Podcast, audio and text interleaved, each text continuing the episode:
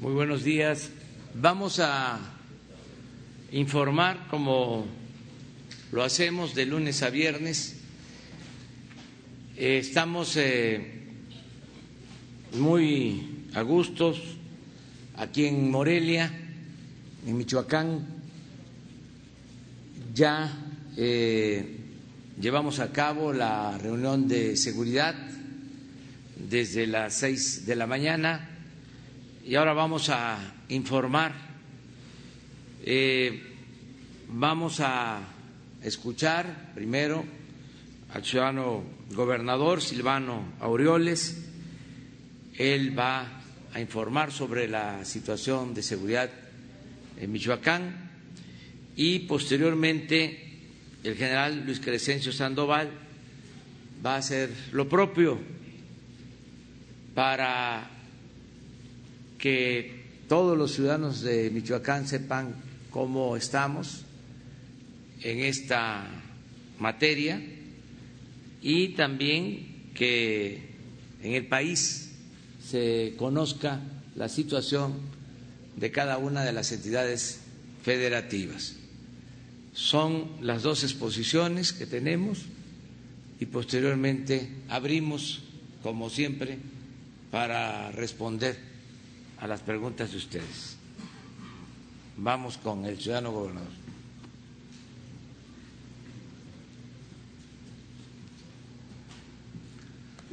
Muchas gracias, eh, presidente, amigas, amigos eh, de los medios. Primero quiero expresar mi agradecimiento al señor presidente por su visita a Michoacán. Siempre este Estado lo recibe con los brazos abiertos. Señor presidente, bienvenido.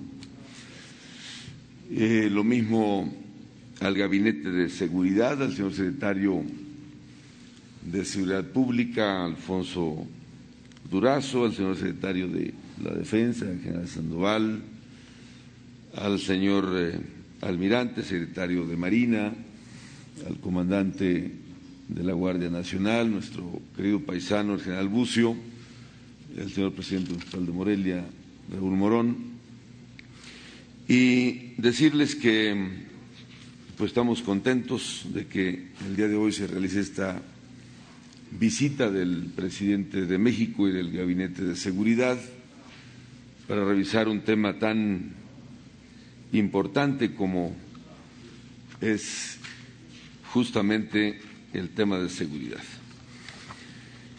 Antes de entrar a, los datos del tema de seguridad, quisiera yo expresarles y compartirles con el señor presidente, por supuesto, el Gabinete de Seguridad, eh, el tema que pues, nos tiene ocupados a todas y a todos, el tema de salud es una de las grandes preocupaciones. Informarle, presidente, que afortunadamente para Michoacán, en medio de la crisis de salud, hemos podido eh, hacerle frente con, no podemos decir que con éxito, pero que las cosas se han podido eh, encauzar, se han podido manejar yo recibí hace casi cinco años el Estado con los servicios de salud prácticamente destrozados. Hemos hecho un esfuerzo muy importante para poder eh, renovar. Hicimos nuevos 430 centros de salud, 27 hospitales regionales y que estamos eh, eh, muy cerca ya, quizá dos semanas, que será un honor que nos acompañe a inaugurar los dos grandes hospitales de Morelia, el Hospital eh, General, el Hospital Civil, eh, doctor Miguel Silva y el Hospital Infantil. Son detalles los que faltan ya para ponerlos en operación. Pero esto nos ha permitido que podamos manejar la situación de salud le informo que tenemos en el área de atención a pacientes en estado crítico una ocupación del 20%, de manera coordinada con eh, Marina, con Sedena, en los hospitales tanto naval como los que se habilitaron por Sedena. 20%, es decir, tenemos todavía un margen muy importante y 30% de eh, pacientes no críticos, es decir, estamos en una ocupación hospitalaria que ronda el 50% en, una etapa crítica de la, epidemia.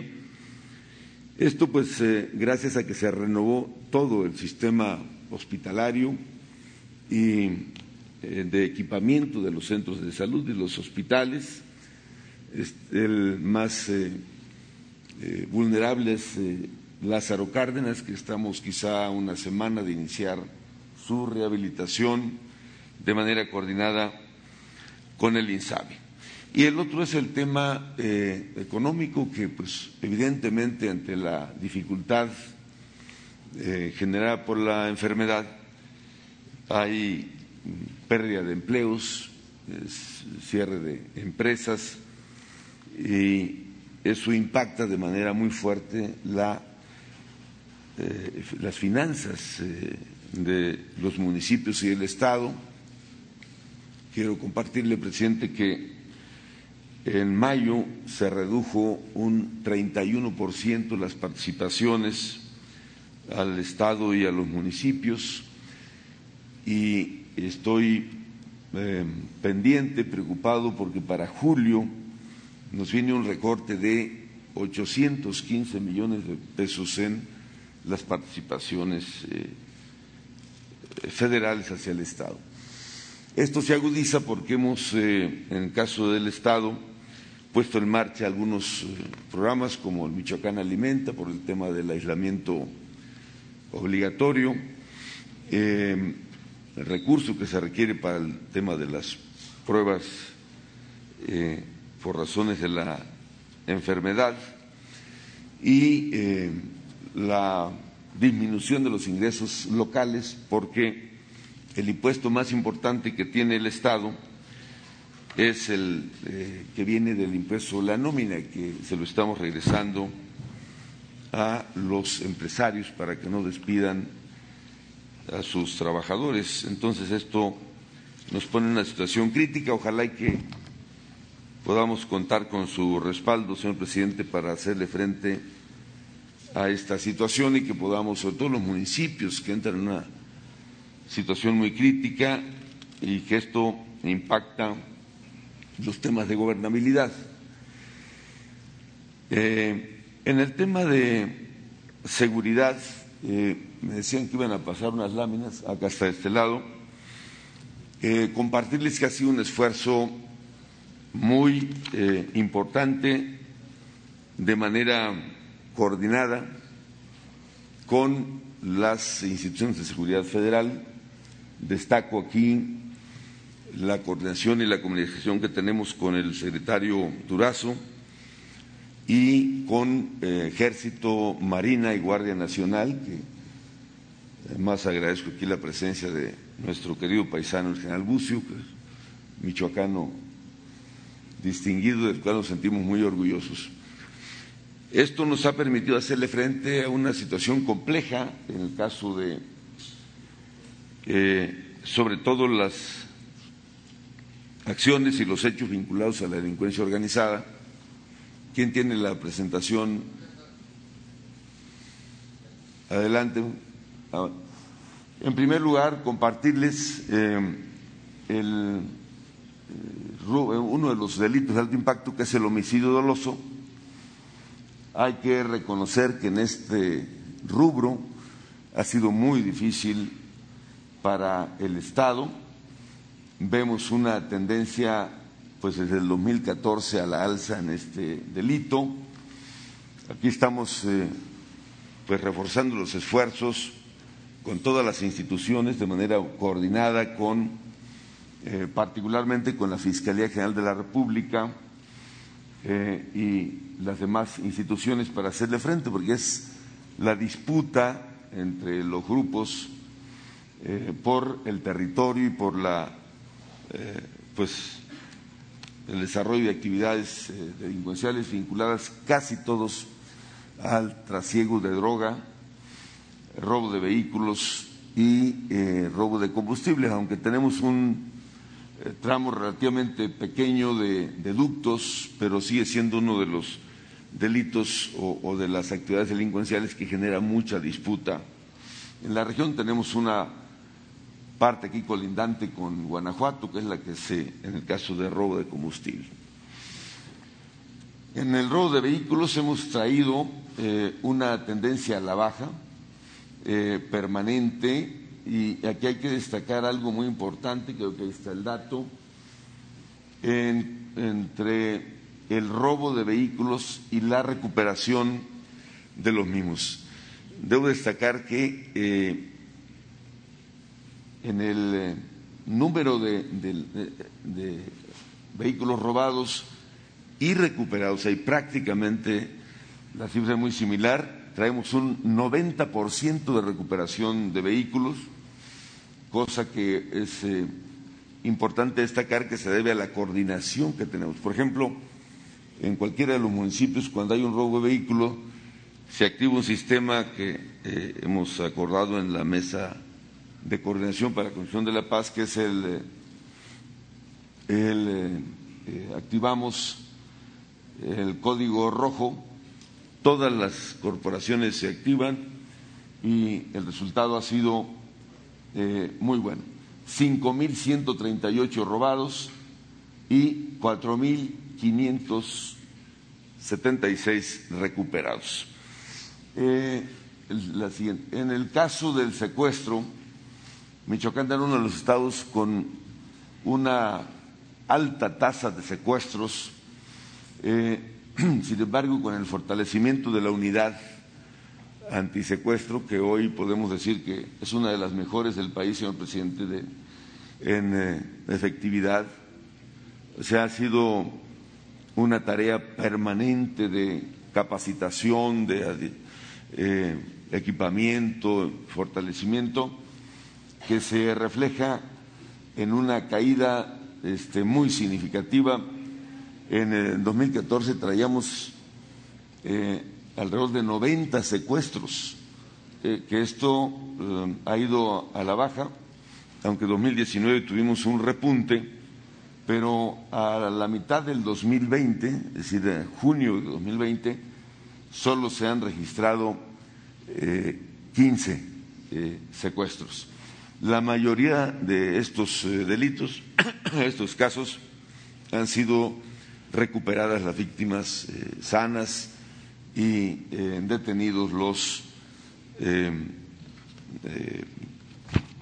secuestradores. En el tema de robo a transeúnte, también a la baja de manera muy significativa. todo esto en un periodo de eh, seis años, contabilizado un periodo de seis años con algunos picos, pero con una tendencia muy marcada a la baja. Siguiente. Eh, en el robo a casa habitación también tiene la misma tendencia eh, a la baja. vamos 2018, 2023 delitos, 2019 1855 2020 eh, a mitad del año 604. Eh, digamos, de continuar la tendencia, tendríamos una baja muy significativa en la comisión de este delito. Eh, en el robo a comercio, igual, gracias a la participación de todas las instituciones de seguridad tanto federales, estatales y municipales, tenemos una coordinación muy efectiva. Eh, extorsión, mm, literalmente lo hemos podido abatir esta caída. Ustedes pueden ver en el 2014 más de 200 delitos de extorsión, comparado con el 2019, por ejemplo, que tuvimos dos, y ahora en el 20 eh, están registrados hasta este mes eh, cinco delitos. Eh, hemos hecho un trabajo muy intenso de información, de dar datos a la población para que no se caiga en la eh, pues en las garras de este eh, delito de extorsión. Con frecuencia se hacen pasar por representantes de tal o cual célula delincuencial y piden dinero, pero con la información que le damos a la gente, las cosas han cambiado de manera muy significativa. Eh, decirles que ha sido un trabajo titánico. Recibimos en el Estado la situación se ve prácticamente desmantelada. Al inicio del gobierno, hace cinco años, teníamos 1.400 policías para atender 113 municipios, sin armamento, sin vehículos, sin instalaciones. Eh, hoy puedo decirle, presidente, y compartirles a ustedes, compañeras, compañeros de los medios, que en estos años pasamos a más de 6.000 elementos de policía debidamente certificados, la inmensa mayoría, equipados, en materia de vehículos, por ejemplo, no eh, tenían, había en el Estado cinco agrupamientos que se hacían o decían hacerse cargo de la seguridad, la fuerza indígena, la fuerza rural, la fuerza ciudadana, este, eh, los autodefensas. Estamos hablando de aproximadamente diez mil personas armadas que se asumían como los responsables de la seguridad. El 11 de febrero del 2016 eh, decretamos el fin de estos grupos armados al margen de la ley e iniciamos la formación de la nueva policía, la Policía Michoacán, que hoy eh, la mayoría de sus elementos están certificados, equipados. Hemos construido siete cuarteles regionales equipados con todo, incluyendo centros de inteligencia espejos del que tenemos en Morelia. Eh, mejoramos sus salarios, eh, cuidamos mucho el tema de su capacitación, porque de esto de la seguridad, el tema del factor humano es lo más importante. Podemos tener el mejor equipamiento, el mejor armamento, pero si no cuidamos la formación de los de las personas, de las compañeras, compañeros policías, pues de nada va a servir. Le hemos puesto mucha atención a eso. Michoacán históricamente ha sido un estado eh, con presencia de actividades, sobre todo vinculadas al narcotráfico. Hicimos una recopilación que le presentamos al secretario Durazo de cómo ha sido el cómo se ha comportado el tema de la inseguridad y la violencia en el Estado desde 1931. Este, todo un análisis histórico para poder entender la, complejidad de la situación de Michoacán en materia de eh, seguridad. Pero gracias a una, un trabajo coordinado, llevamos 376 reuniones eh, del grupo de coordinación estatal, lo mismo lo hacemos con las regiones, eh, los grupos eh, de coordinación para la construcción de la paz en las regiones son muy activos, trabajan de manera muy intensa, lo coordinamos con el grupo eh, estatal, cosa que sin duda nos ha dado muy buenos resultados. Y aquí quisiera aprovechar para decirles que nuestro agradecimiento siempre con nuestras Fuerzas Armadas, la Marina, el Ejército, hoy la Guardia Nacional, que por cierto quiero expresar mis condolencias, mi más sentido pésame a los familiares y amigos de los elementos de Sedena que lamentablemente perdieron la vida en un accidente ayer. Eh, mi general, mi más sentido pésame a la institución del ejército, a sus familiares, por supuesto. Y un tema que seguramente, antes de que ustedes lo pregunten, se lo voy a decir, el tema de la controversia eh, interpuesta por el gobierno del Estado no es ni en contra del presidente ni en contra de el ejército o las Fuerzas Armadas.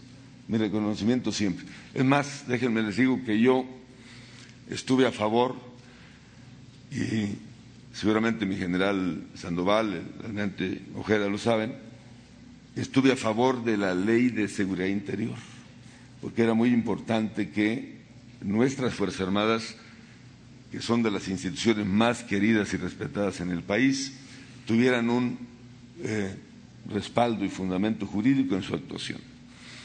Eh, de tal manera que la controversia es solo para clarificar el alcance del decreto, ni en contra del presidente ni en contra de las Fuerzas Armadas. Es para clarificar el alcance del decreto para eh, la actuación de las Fuerzas Armadas en materia de seguridad pública. Yo estoy convencido de que el Ejército y la Marina son los baluartes más importantes que tenemos y tenemos que cuidarlos. Eh, Michoacán es un ejemplo de ello, de haberse levantado de una situación muy crítica de ingobernabilidad y de inseguridad gracias a la intervención del Ejército y la Marina. Y hoy eh, mi reconocimiento a una institución nueva que hay que cuidar, que hay que blindar, porque teniendo tanto respaldo de las fuerzas políticas y de la sociedad, como lo es la Guardia Nacional, tenemos que cuidarla porque estoy seguro que será en el futuro la institución más importante que vele por la seguridad de los mexicanos. Eh, absolutamente convencido de ello. Quise aclarar esto porque eh, puede haber eh, malos entendidos. termino, señor presidente, me da mucho gusto que usted esté acá. encantado de acompañarlo en los eventos. Vamos a inaugurar un cuartel más de la Guardia Nacional este, gracias por invitarme, pero también quisiera yo invitarlo a que me acompañe unos minutos para poder presentarle y que conozca el Centro de Inteligencia en Salud, que es el único en el país, está aquí muy cerca, por cierto, unas cuadras de aquí, ojalá y la agenda lo permita, me encantaría que lo conociera, porque en medio de la situación crítica que vivimos, como país, como Estado, no nos escapamos. El Estado tiene alrededor de, hasta el cierre de ayer, poco más de cinco mil contagiados, eh, poco más de 400 defunciones. Eh, estamos entre los estados que no tiene, digamos, una situación fuera de control o crítica, pero una vida es muy importante, muy significativa, pero este instrumento de salud es muy importante para eh, poder eh, manejar la situación. Tenemos una titular de salud muy, avesada, por cierto, colega y amiga de eh, el doctor López Gatel, creo que de las mejores secretarias de salud del país, que es además experta en el tema de este tipo de, enfermedades. Entonces, bueno, pues contentos por un lado de que tenemos capacidad de hacerle frente, pero bueno, preocupados por lo que afecta a la población, pero le dejo ahí la invitación, eh, señor presidente, y, muchas gracias por su atención. Gracias, gracias, gracias.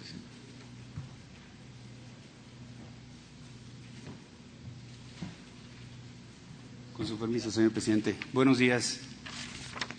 pues, ponemos las láminas, por favor. Bien, de los eh, 113 municipios con los que cuenta el Estado de Michoacán, identificamos a nueve de ellos que son los que concentran la mayor cantidad de población, 39% del total de, del Estado, con más de dos millones de habitantes y este, es coincidente con las áreas donde eh, se encuentra ah, la incidencia delictiva en el Estado. La que sigue, por favor. En cuanto a los delitos eh, que le da seguimiento el Secretario Ejecutivo del Sistema Nacional de Seguridad Pública podemos eh, identificar a dos de ellos que tienen un incremento, que sería la violación, acá en el lado izquierdo, y acá abajo en el lado derecho las extorsiones. Y ahorita vamos a ver en el comportamiento de las gráficas cómo a pesar de que está en incremento, pues es muy reducido la presencia de estos delitos. tomando en consideración la totalidad de estos delitos que toma en cuenta el secretariado, ocupa el Estado el 23 lugar. La que sigue, por favor.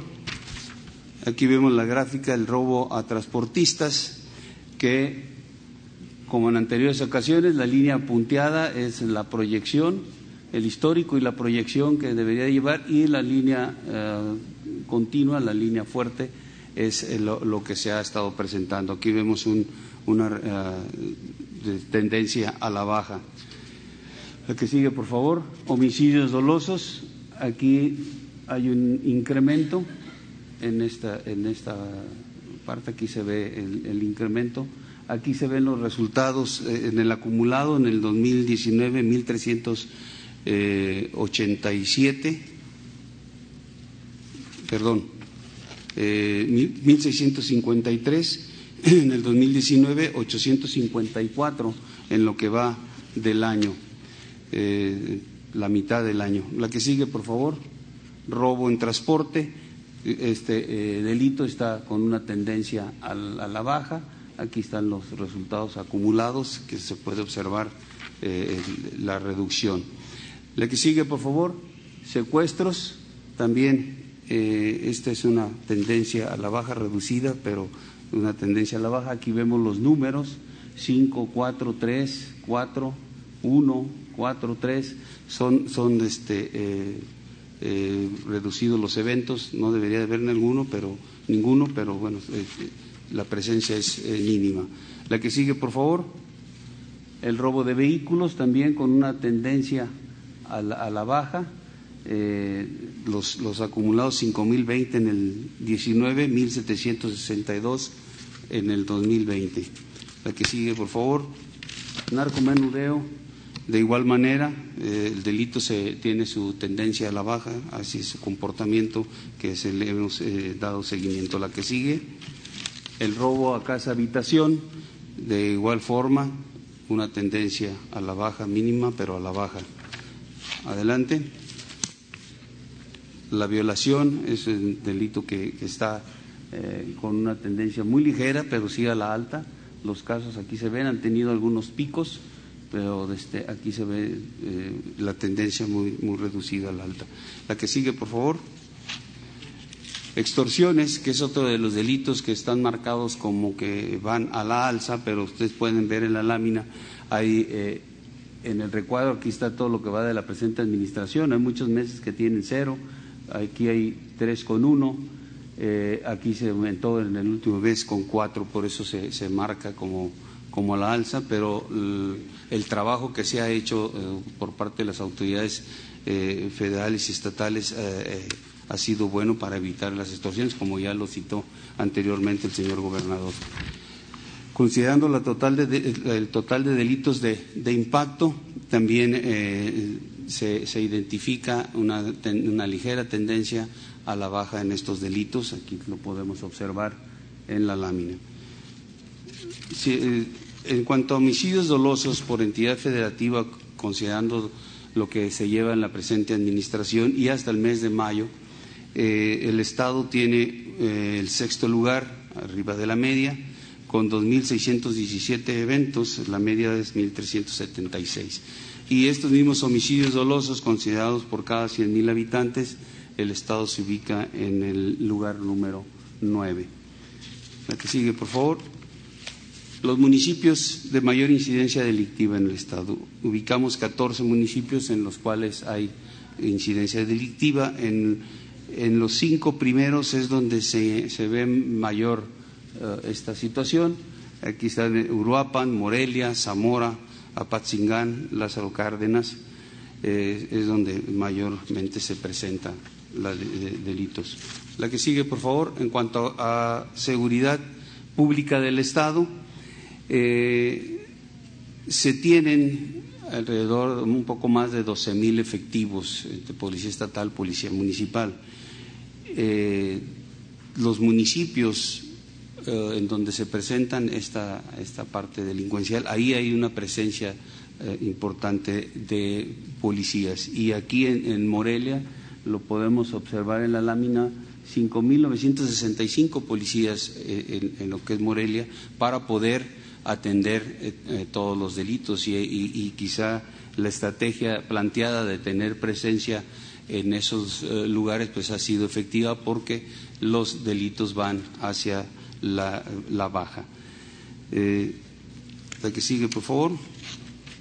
En cuanto a fuerzas de seguridad del Estado, eh, se cuentan con nueve mil elementos entre Sedena, Semar y Guardia Nacional, de los cuales 6.325 son operativos, están desplegados eh, eh, en el Estado y que sumados a, lo de los efectivos de la Policía Estatal y de la Policía Municipal tenemos un gran total de 21 mil elementos y de estos eh, 18.404 son los que están operando en el Estado.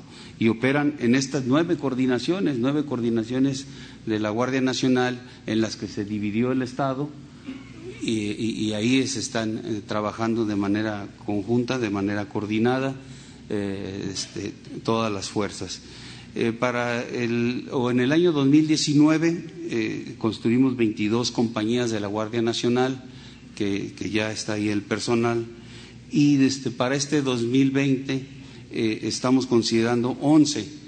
De las 11, 10 se está ya, este, ya se consiguió el terreno, está en el proceso ya de que podamos eh, iniciar la construcción y en una de ellas, en Uruapan, está ya los trámites para la, que cedan el terreno y poder considerarla también en este, en este año su construcción. La que, la que sigue, por favor, alertamientos aéreos en el Estado. Únicamente en el 19 tuvimos un alertamiento aéreo el cual tuvimos resultados positivos con aseguramiento de una aeronave, un vehículo y 342 kilogramos de cocaína. El trabajo de las fuerzas federales eh, lo podemos observar aquí en los aseguramientos, en donde hay casi mil detenidos, eh, aseguramientos de, droga, de, marihuana, de amapola, eh, de armas, más de mil armas aseguradas, eh, también en el Estado está presente el robo de combustible, ahorita lo vamos a ver en la lámina. Aquí hemos detectado 364 tomas clandestinas, eh, se han recuperado eh, más de 216 mil litros de, combustible, se han asegurado 1.216 vehículos, una aeronave, cuatro embarcaciones y 747.148 pesos en moneda nacional. Eh, es el trabajo de la parte federal. Aquí no están incluidos todos los resultados que tiene la parte eh, estatal y municipal. La que sigue, por favor. Aquí robo de hidrocarburos. Eh, vemos aquí en esta parte del estado, la parte norte está el ducto Salamanca-Morelia. Ahí es donde se presenta este, este, ilícito del robo de combustible. Eh, donde se han detectado las 364 tomas clandestinas en los municipios de Cucheo, Tarímbaro y Copándaro, es donde, donde tenemos esta presencia delincuencial. Adelante, por favor. En la, eh, atención a la emergencia sanitaria COVID-19, eh, en cuanto a hospitales, se tienen 64 en el Estado para atender esta situación.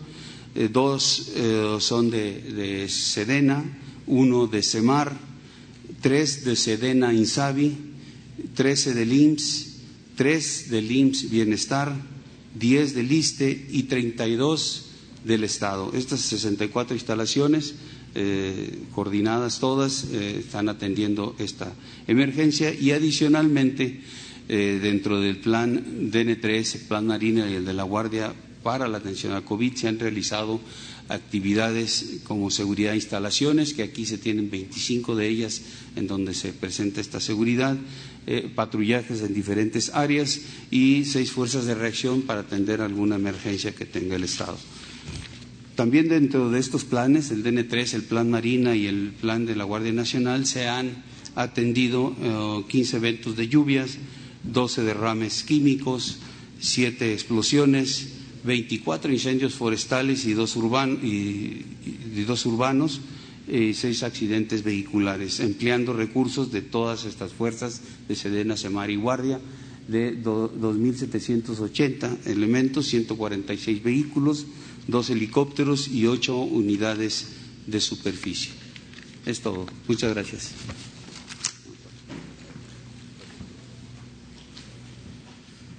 Muy bien, pues este es el informe en general en Michoacán y eh, abrimos antes, eh, queremos eh, informar, seguramente ya ustedes lo saben, hubo un atentado al secretario de Seguridad Pública de la Ciudad de México, ya informó de manera preliminar la jefa de gobierno, Claudia Sheinbaum.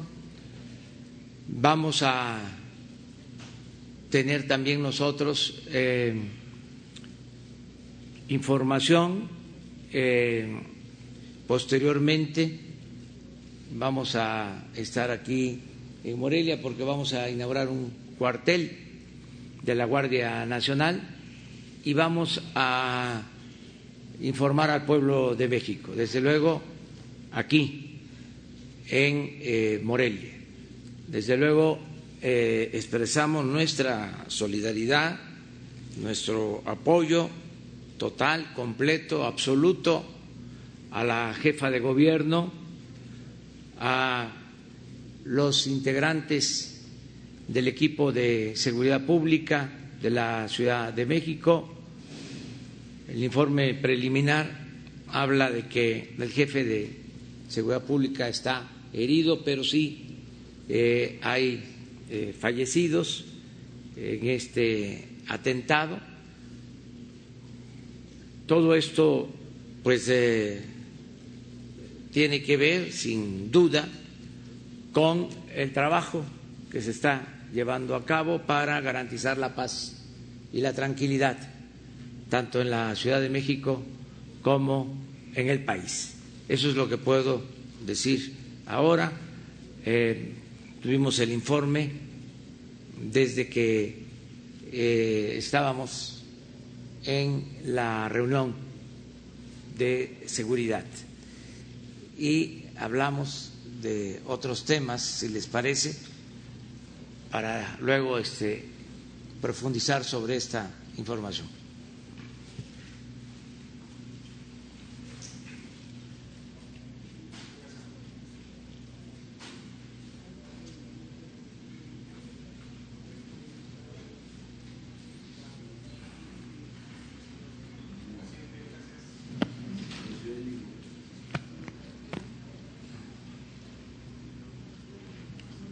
Presidente, ya, listo. Gracias, buenos días, presidente. Eh, Benito Jiménez, del periódico Reforma. Eh, preguntarle sobre este, estos reclamos del sector petroquímico en Estados Unidos al presidente Trump, el, propio embajador de Estados Unidos en México, eh, respecto a que las reglas sobre inversión se cambian sobre la marcha, este, esa incertidumbre que tienen respecto a, este, a este tema, si nos puede comentar, presidente. Bueno, que este es eh, muy válido el que existan estas eh, inconformidades en una eh, sociedad democrática hay libertades para expresar las diferencias. Eso es lo que están haciendo algunas eh, empresas que no están eh, conformes con la nueva política del gobierno federal en materia de petróleo electricidad, lo que tiene que ver con el sector energético. Nosotros no estamos violando ningún ordenamiento legal, estamos poniendo orden porque sentimos que hubieron excesos, que eh, hubo mucha corrupción en el sector energético, es de dominio público que empresas extranjeras y nacionales hicieron jugosos negocios al amparo del poder público, que hubo contubernio, que hubo complicidades. Es el caso de Odebrecht, es el caso de la planta que se compró a precios elevadísimos de fertilizantes y muchos otros. Entonces, estamos poniendo orden porque no vamos a permitir que sigan haciéndose estos negocios que eh, permiten lucrar y afectan eh, el interés general, la hacienda pública, por esa corrupción que imperaba en la Comisión Federal de Electricidad, en Pemex, se afectó mucho al pueblo de México, porque toda esa corrupción se sostenía en el cobro de tarifas elevadas en energía eléctrica, el aumento constante en los precios de los combustibles, gasolinazos. El pueblo pagaba eh, los platos rotos.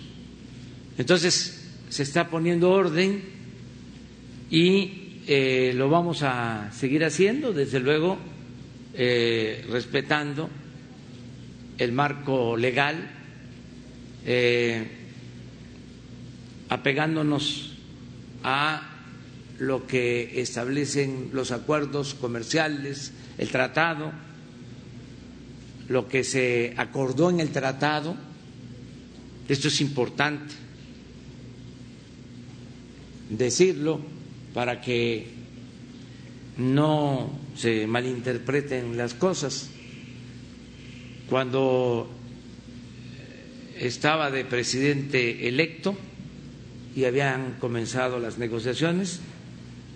Eh, nos opusimos a que se estableciera en el tratado un capítulo que ya estaba eh, aceptado por el gobierno anterior para integrarnos por completo en materia energética. Eso llevó a que en nuestro carácter de observadores en ese entonces, en la negociación, nos retiráramos de la mesa. Y luego de un tiempo se aceptó, y es de las cosas que le tengo que reconocer entre otras al presidente Donald Trump, se aceptó que se hiciera a un lado ese capítulo, que no se eh, considerara ese capítulo, que era, por cierto, bastante extenso y ya estaba acordado por el gobierno anterior de México, y solo quedaron dos párrafos. Y en esos dos párrafos lo que se establece, y lo pueden ustedes ver, es de que México es un país independiente en el manejo de sus recursos energéticos y en particular del petróleo. Entonces, no quedó ese compromiso en el tratado para que eh, nos entendamos.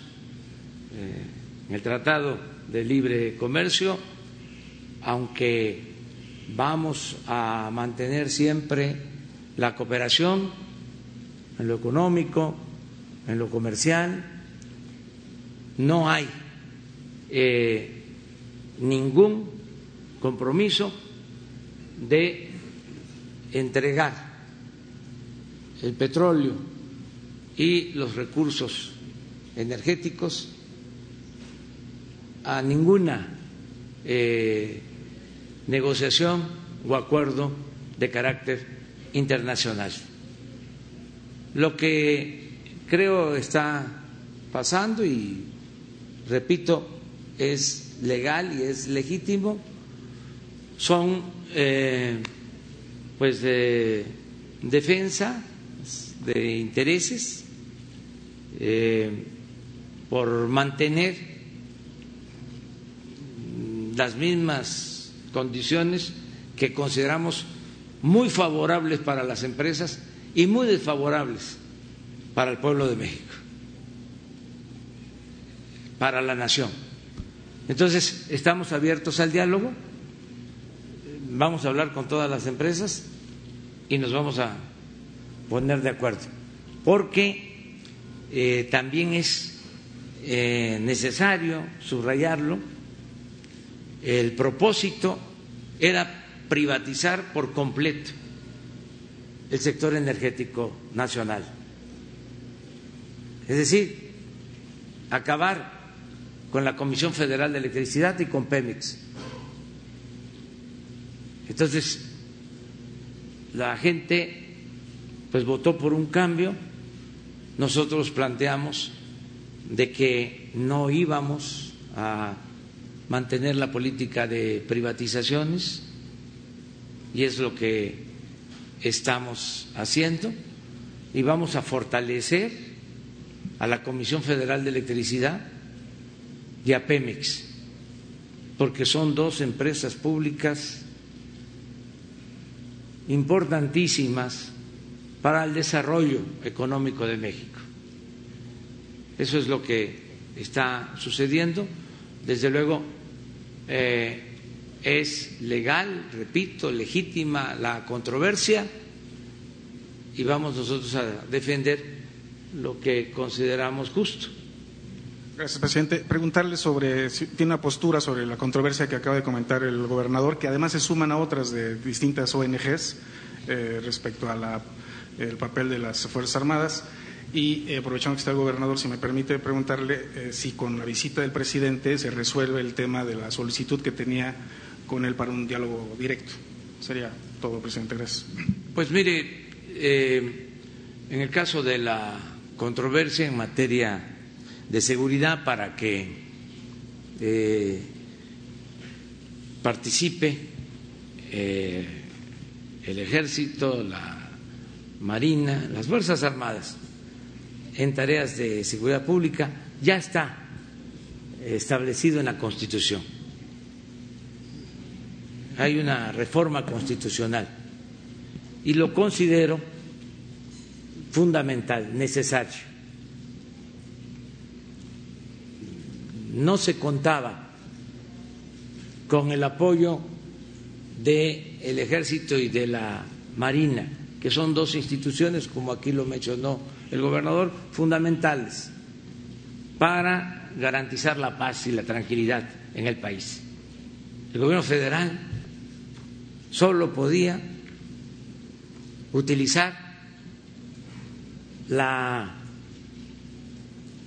desaparecida Policía Federal, que tenía efectivos diez mil elementos, sin disciplina, sin profesionalismo, bueno, sin cuarteles, y con mucha eh, descomposición. pues ahí viene García Luna y todos ellos. Entonces, ¿cómo eh, garantizar la paz, la tranquilidad, sin el apoyo del ejército, sin el apoyo de la Secretaría de Marina? Por eso se propuso una reforma constitucional y se logró la aprobación con el apoyo de todos los legisladores. Fue unánime. Entonces ya está en la Constitución la creación de la Guardia Nacional. Nosotros vamos desde luego a, defender el que se respete lo que está establecido en la Constitución y también vamos a eh, esperar que la instancia judicial, en este caso eh, la Suprema Corte de Justicia, resuelva, pero también no debemos de alarmarnos. Son procedimientos establecidos y en una democracia pues no podemos pensar todos igual, de la misma manera. Eso corresponde a las dictaduras. Es donde hay pensamiento único. En la democracia hay pluralidad y se tiene que garantizar el derecho a disentir. Y va a ser el Poder Judicial el que va a resolver. Desde luego, nosotros vamos a defender de que se siga contando con el apoyo de la Secretaría de la Defensa y de la Secretaría de Marina y que se consolide la Guardia Nacional para garantizar la paz y la tranquilidad en el país.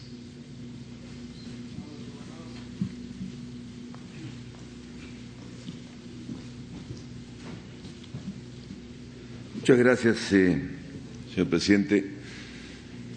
A ver, primero agrego un dato aquí, esto. Si algo debo yo de destacar, reconocer en la postura del presidente, es su vocación eh, por la libertad. Y de verdad le reconozco que podamos decir lo que sentimos y pensamos. Ese es un derecho sagrado y que hay una frase que usa el presidente que yo también comparto, pues queremos decir lo que sentimos y pensamos. El presidente siempre dice, mi pecho no es bodega, yo digo lo que pienso. Y más o menos eh, es eh, mi sentir, es decir, decir las cosas como las veo y las pienso. Y en el caso específico de la controversia, yo soy un admirador y defensor de las Fuerzas Armadas, lo digo sin ambajes, y creo que debemos de cuidarlas. Son las instituciones más prestigiadas y queridas por los mexicanos. Ponerlos a tareas de seguridad implica un riesgo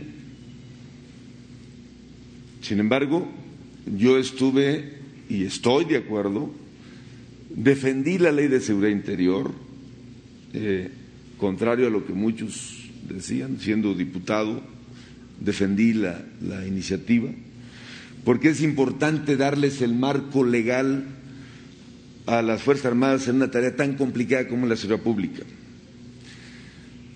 Defendí y apoyé la creación de la Guardia Nacional que estoy seguro será una gran institución, es una gran iniciativa, se lo dije al presidente y lo he reconocido y lo he dicho públicamente. ¿Qué creo? Que hay que cuidarla a la Guardia Nacional y en el caso de Michoacán nos coordinamos de manera extraordinaria con el comandante, el general Mondragón, comisario de la Guardia Nacional en el Estado, comunicación permanente con el general Rodríguez Bucio, comandante eh, de la Guardia Nacional, además michoacano apreciado pero hay que dejar que madure, porque los procesos, las tareas de seguridad son muy complejas, hay que cuidarla para que madure. Esa va a ser en el futuro, sin duda, la mejor institución que se hará cargo de la seguridad pública de los mexicanos.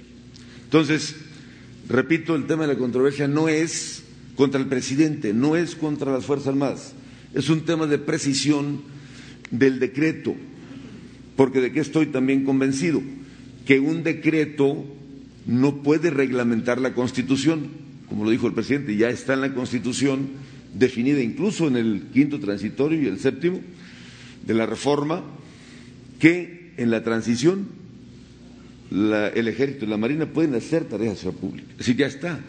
Y, yo los apoyo ampliamente. Cada vez que nos reunimos en la mesa de seguridad y vamos a hacer un operativo, les digo, a ver, primero vamos nosotros, va la, va la policía y ustedes ayúdenos, cubran, porque hay que cuidar a estas grandes instituciones. Y lo he platicado mucho con mi querido amigo Alfonso Durazo este tema. Así es que no es alguna cosa mala en contra de las Fuerzas Armadas. Y el otro tema que preguntabas, eh, yo eh, como gobernador le he solicitado al presidente eh, varias veces, quizá cinco veces, quiero reunirme con él para platicar. Y en el marco de la crisis le hemos enviado al presidente dos solicitudes de audiencia a un grupo de gobernadores porque queremos ayudar. Este, tenemos comunicación permanente con la señora secretaria de Gobernación. Ahora por la cuestión de la epidemia lo hacemos virtual y cada semana y le agradezco mucho a la ministra porque, a ver, yo me formé, estoy formado políticamente en eh, la lucha de izquierda y seguramente, eh, sin duda, bueno, hasta en la familia tiene unas diferencias, con los hijos, con los hermanos, pero esa es la libertad de la que gozamos. Al señor presidente yo le refrendo mi respeto, jamás seré, no lo he sido, nunca seré, eh, grosero desatento con, como persona y como eh, presidente de México, para que no haya, porque luego se construyen historias y que no, nada. tenemos una responsabilidad muy grande, no se compara la que tiene el señor presidente con el país, lo que nos toca a nosotros, pero el presidente lo dijo la primera vez que vino a Michoacán, que por cierto en Michoacán se le quiere mucho al presidente. Eh, dijo el presidente, pues ya estamos aquí y a lo mejor tenemos diferencias, pero tenemos que trabajar juntos y así lo vamos a hacer hasta el último día que a mí me toque, porque yo termino antes, pero lo voy a hacer comprometido con Michoacán y con México. Gracias. Gracias. Buenos días a todas y a todos. Eh, Lisbeth Álvarez, del diario Basta y Grupo Cantón. Presidente, la mayoría de las familias mexicanas votaron por usted, eh, confían y lo quieren. Sin embargo, ya es un tema eh, dentro de las casas, ¿no? Que usted está luchando como el llanero solitario, es decir, que pareciera que no todo su gabinete está jalando parejo por la transformación de México. La pregunta es, ¿con qué criterios eligió usted a su gabinete y si cree usted que todos están bajo la misma línea? Y en una segunda pregunta, saber si las conferencias de economía van a seguir, dado que la secretaria de Economía mencionó que pues va a estar trabajando desde su casa, porque, bueno, de, manera preventiva, porque estuvo cerca del secretario de Hacienda quien anunció que dio positivo pues a la prueba de COVID. Entonces, nada más a si esas conferencias se van a cancelar, porque son muy importantes para todos los mexicanos, dado que ahí, bueno, pues eh, se enteran sobre los créditos. Sería cuanto, presidente. Muchas gracias. Sí, bueno, eh, varias cosas, ¿no? Aprovechando tu, tu pregunta o tus preguntas. Eh, primero, también eh, expresar mi pésame a familiares de los militares que perdieron la vida en Tijuana en este accidente muy lamentable y desear que los que están heridos eh, salgan adelante, que se salven están siendo atendidos el secretario de la Defensa desde eh, ayer eh, está personalmente atendiendo este asunto.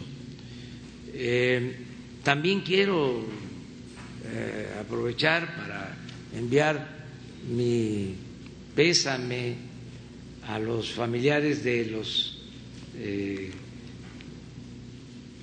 que fueron eh, asesinados, que eh, fallecieron en los enfrentamientos en Oaxaca, en San Mateo del Mar. Me dolió mucho porque es un enfrentamiento entre eh, las mismas comunidades. Es el pueblo enfrentado al pueblo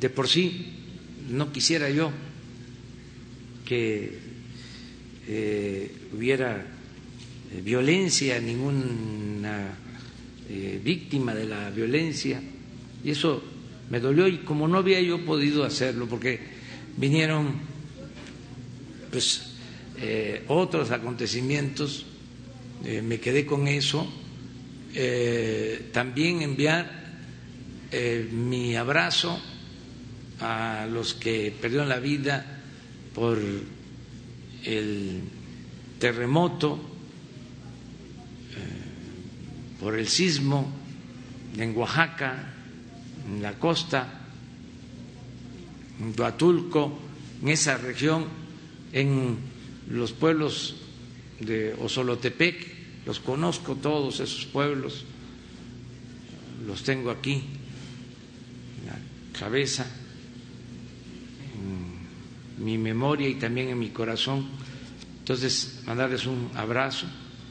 Eh, y también, eh, y lo tenemos que hacer todos los días, nuestro eh, apoyo, nuestra solidaridad, las condolencias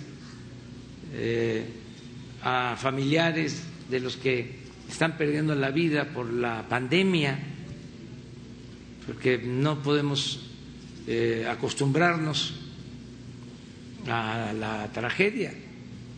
Y a este, nada más dar cifras, datos, se trata de vidas humanas y de mucho dolor. Entonces, eh, aprovechar para, para, todo esto, eh, vamos a seguir adelante, yo no estoy solo, yo tengo el apoyo de millones de mexicanos que me eligieron y que me siguen respaldando. Ya lo he dicho, cuando no tenga yo el apoyo del pueblo, pues eh, me voy a retirar, voy a renunciar.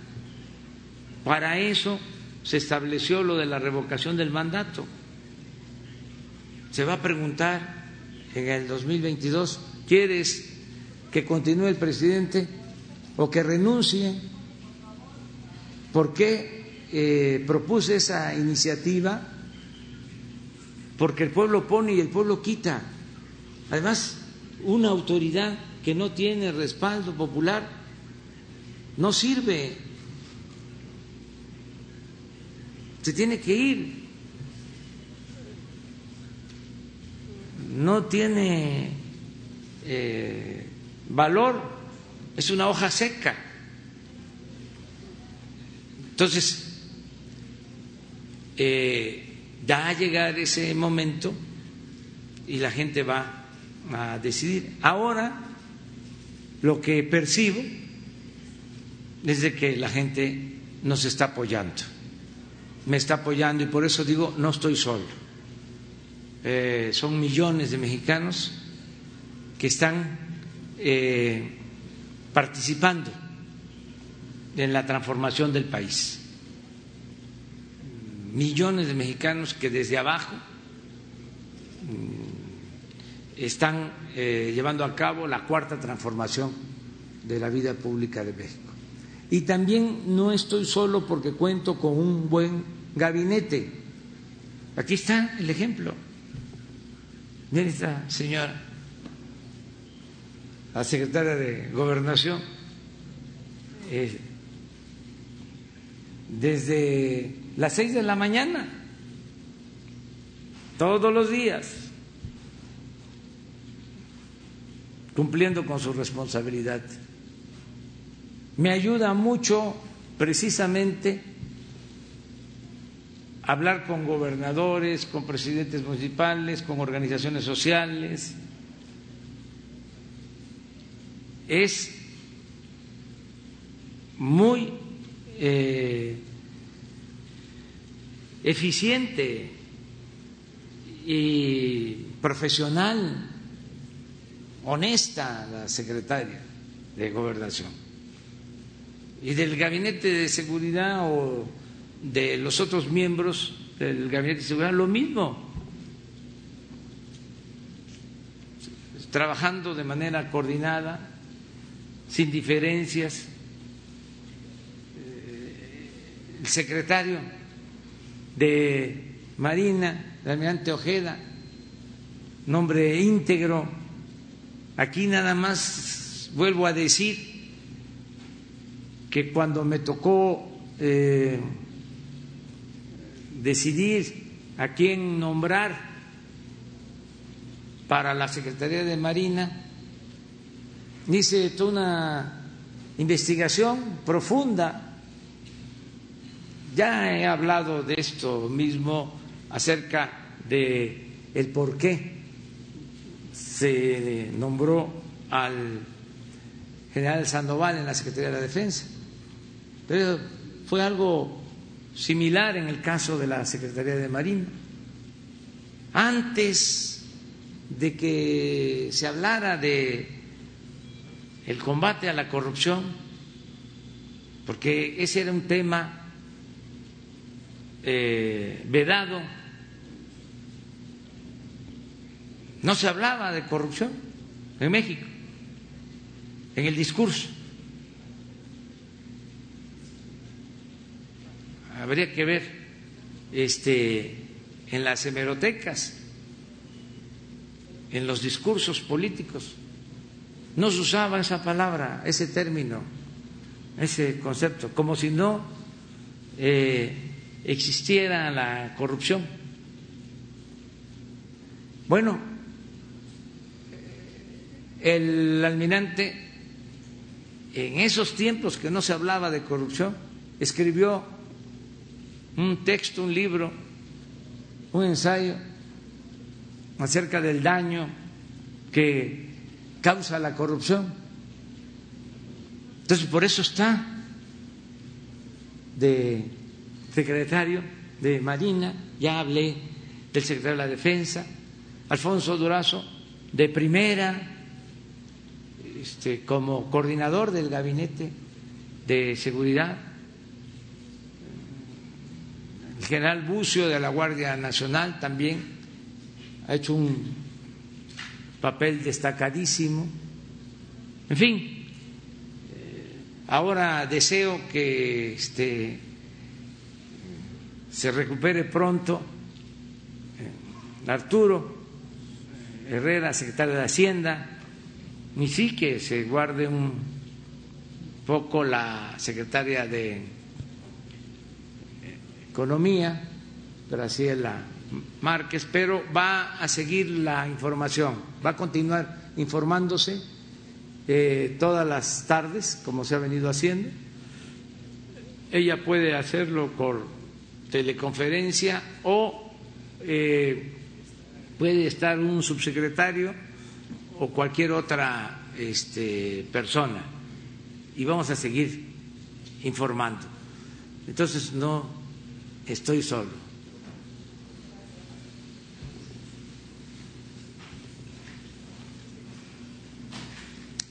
luego tú.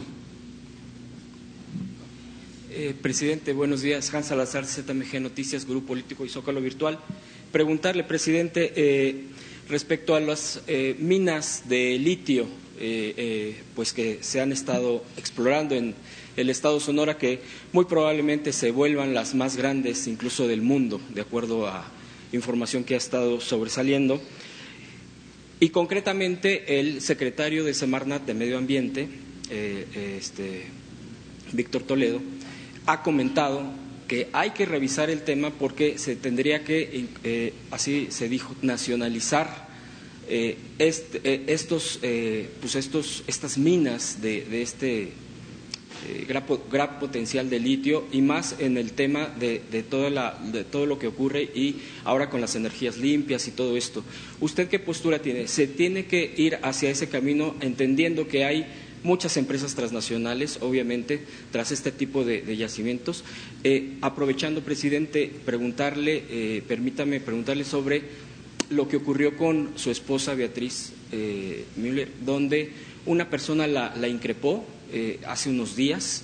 Ella, eh, entiendo yo que iba en un, en un, vuelo, iba a tomar un vuelo y eh, pues se le acercaron incluso pues de manera un tanto agresiva y acusándolo pues de varias situaciones respecto incluso a CONAPRED.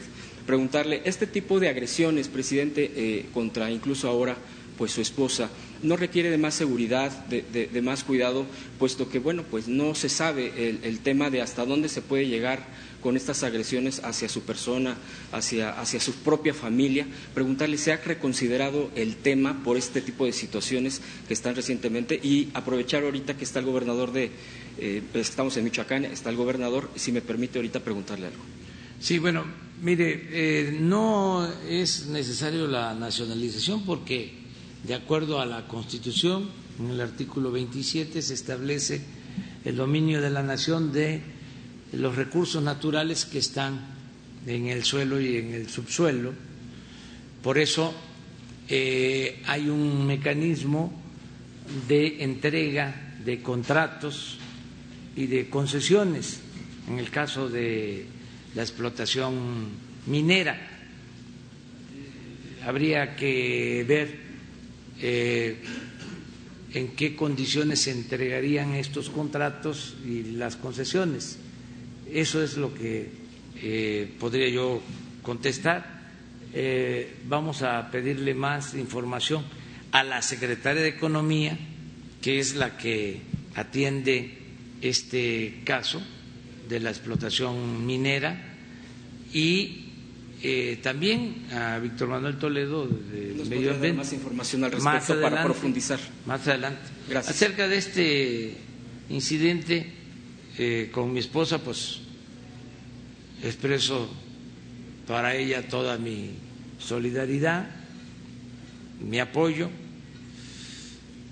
pero son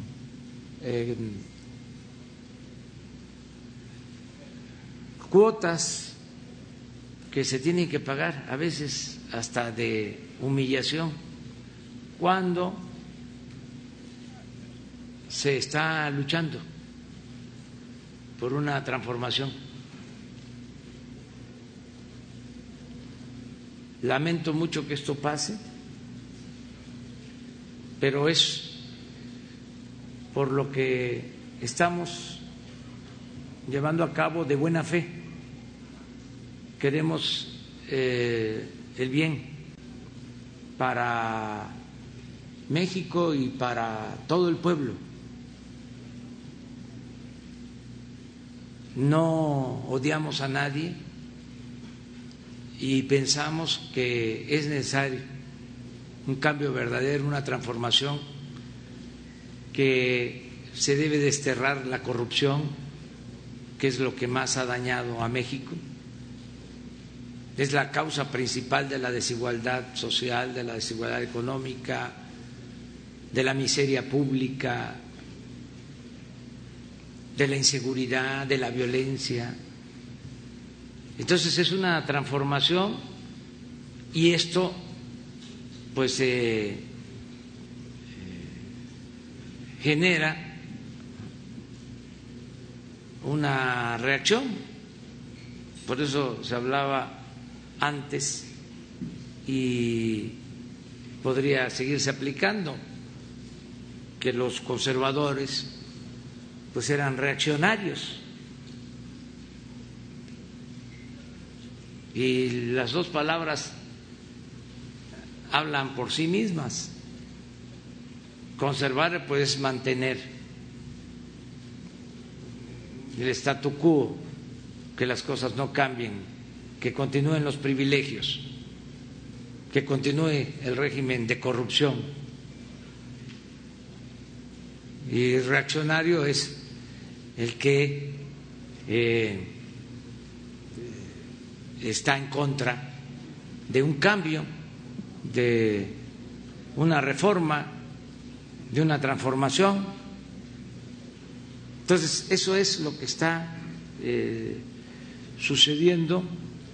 Eh, todos pues debemos de respetarnos y no odiar, pero están muy enojados, muy desquiciados los corruptos, porque ya no pueden eh, robar a sus anchas como era antes, pero poco a poco van a ir entendiendo de que esto ya cambió, de que ya no es eh, lo mismo. Eh, Beatriz es una mujer con criterio, inteligente y con convicciones. Y sabe que tenemos que eh, aceptar eh, estas actitudes, nada más no caer en provocaciones. La vi en el video y me sentí orgulloso porque este actuó con tranquilidad, con calma. Lo vi muy descompuesto a este señor porque se privan. Al parecer es panista. De hecho, es una cuestión doctrinaria, es una formación muy dogmática,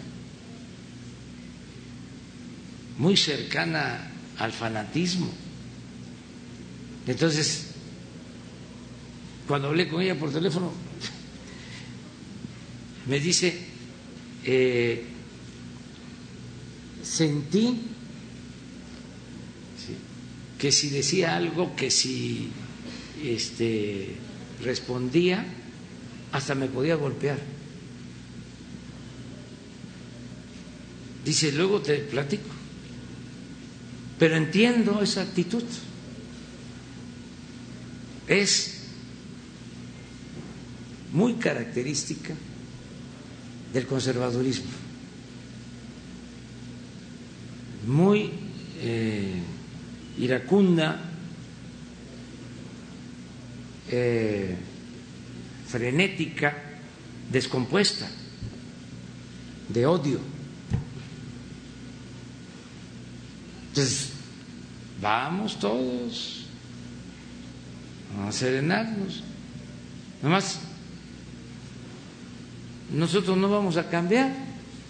Imagínense que yo a estas alturas diga, este, ya no quiero seguir adelante porque me acosan o porque me da miedo, pues ya no puedo. Además,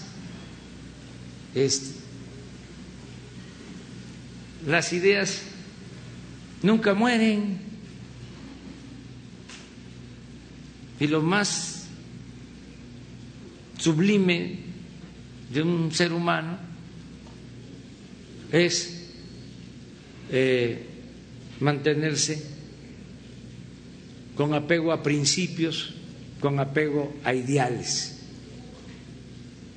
Entonces, no eh, confrontarnos, eh, mejor dicho, no enojarnos, ver la vida, la vida con optimismo, con alegría.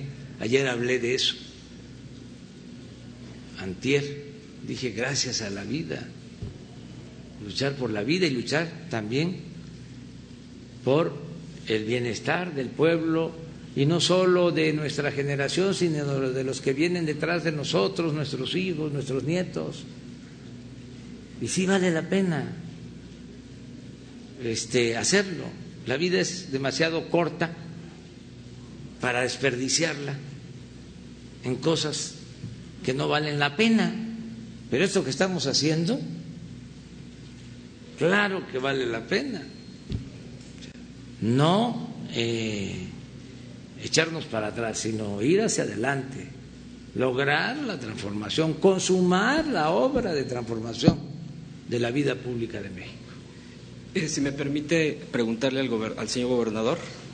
Muchas gracias, presidente. Eh, gobernador, eh, muy buenos días. Hans Salazar, ZMG Noticias, Grupo Político Zócalo Virtual.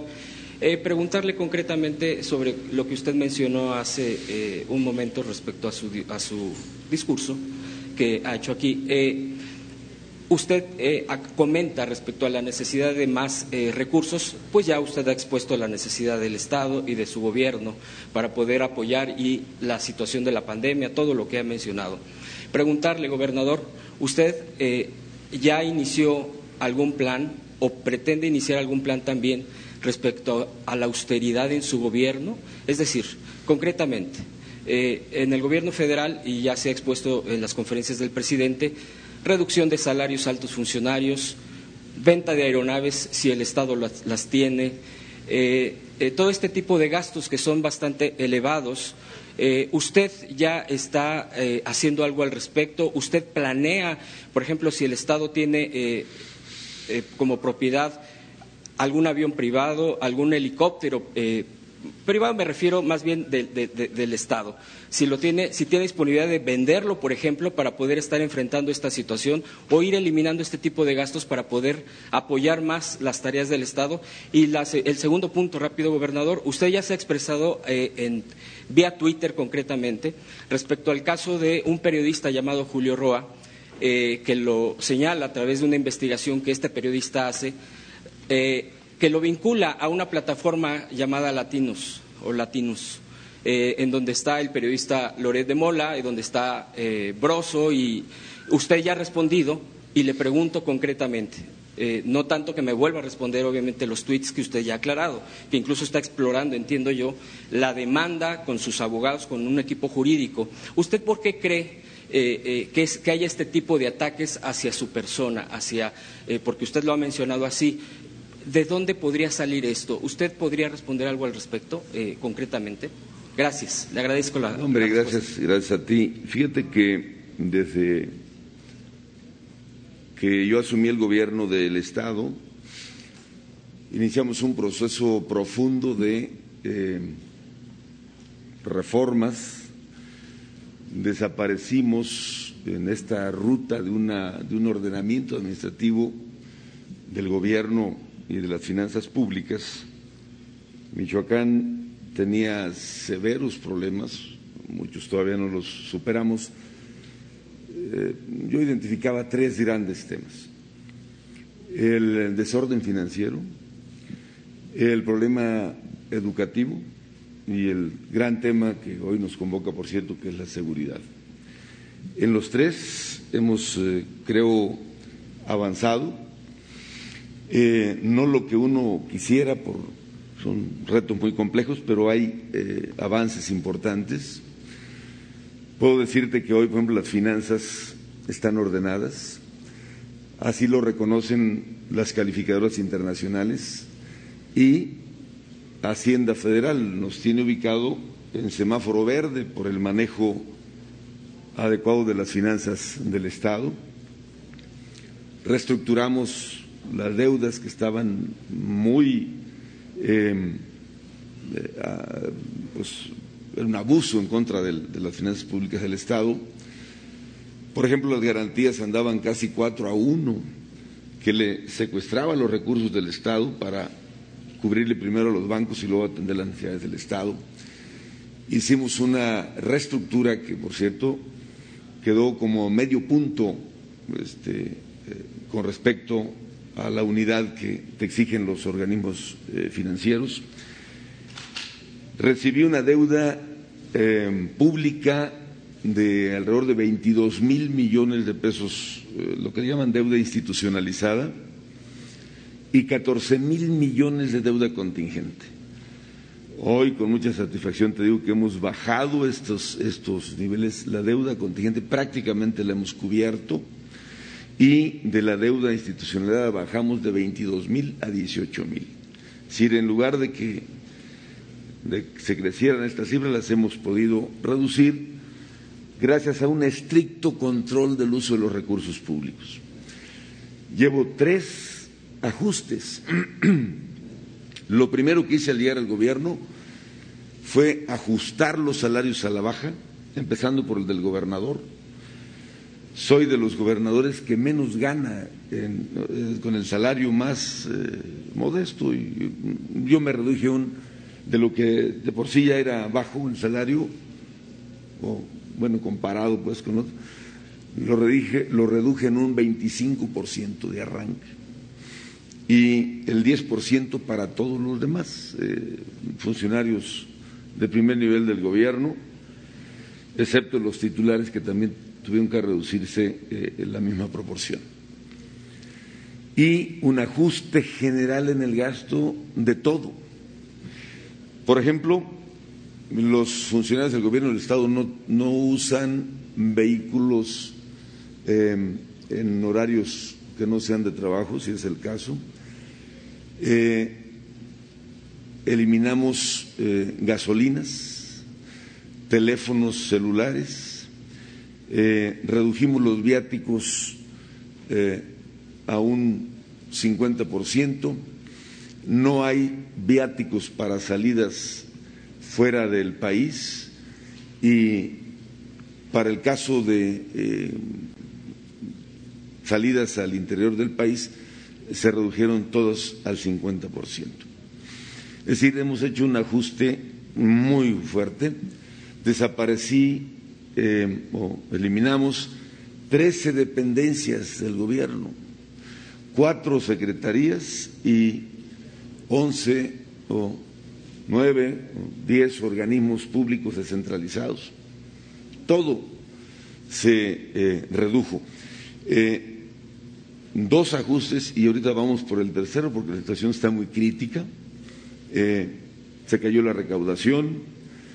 Les decía hace un momento que de las participaciones federales en mayo nos ajustaron 31% a la baja y para julio viene un, ajuste de 800 millones de participaciones para eh, el Estado y los municipios. Que ayer me reuní yo con varios presidentes municipales y me reclamaban, ¿por qué nos estás descontando, gobernador? Le dije, a ver, es un problema de todos, no es que yo no tengo facultad para recortarle, la ley me obliga a que cinco días máximo después de que la federación envíe los recursos, yo se los tengo que mandar a los municipios. Entonces no, es un asunto. Eh, todo esto lo hemos hecho y viene otro por la situación que estamos viendo, otro ajuste que Estamos afinando los detalles, seguramente vamos a desaparecer o a cerrar dependencias que no son sustanciales, eh, gastos innecesarios, a lo mínimo. ¿Qué voy a cuidar en el Estado? Salud, número uno, este, seguridad pública y educación. Y para de contar, porque se acaba. Y con respecto a los bienes, eh, eh, equipos aéreos, eh, terrenos y demás, le he enviado al Congreso una solicitud porque yo no los puedo vender, tienen que desincorporarlos el Congreso y luego y están a la venta terrenos, aeronaves, todo. No me ha autorizado el Congreso a venderlos, pero están a la venta porque necesitamos pues ahorrar y tomar recursos de donde sea posible para atender las necesidades sustantivas de, eh, del Estado. Y con respecto a lo último, me decías de la plataforma, ya fijé mi postura, pero nomás te diría, ¿tú crees que Broso me necesita a mí para una plataforma de esa naturaleza? No, simplemente se me hace una, eh, pues no sé, mm, alguna idea ahí equivocada eh, de vincular, porque hacen mención de una persona que trabajó en el gobierno del Estado y que en consecuencia ya este, me asocian a mí, pues se me hace incorrecto. ¿no? O sea, no, no, no funcionan así las cosas. Pero ya fijé yo mi postura al respecto. Pues mira, este, lo están revisando eh, los abogados. Lo que yo creo es que no se vale, porque veía yo la imagen de este eh, señor como si hubiera hecho un gran descubrimiento de que la persona a la que hace referencia, que había trabajado en el gobierno, pues sí, pero eso es un asunto público, nada novedoso, pero lo están revisando. Tampoco creas que me interesa mucho meterme en esos temas, hay que respetar la libertad de expresión. Simplemente precisé que pues, es incorrecta la información o el supuesto que maneja el señor. Muchas gracias. Bueno, como nos vamos a ver más tarde, este, para tratar de ese, este tema, vamos a, este, darnos un tiempo.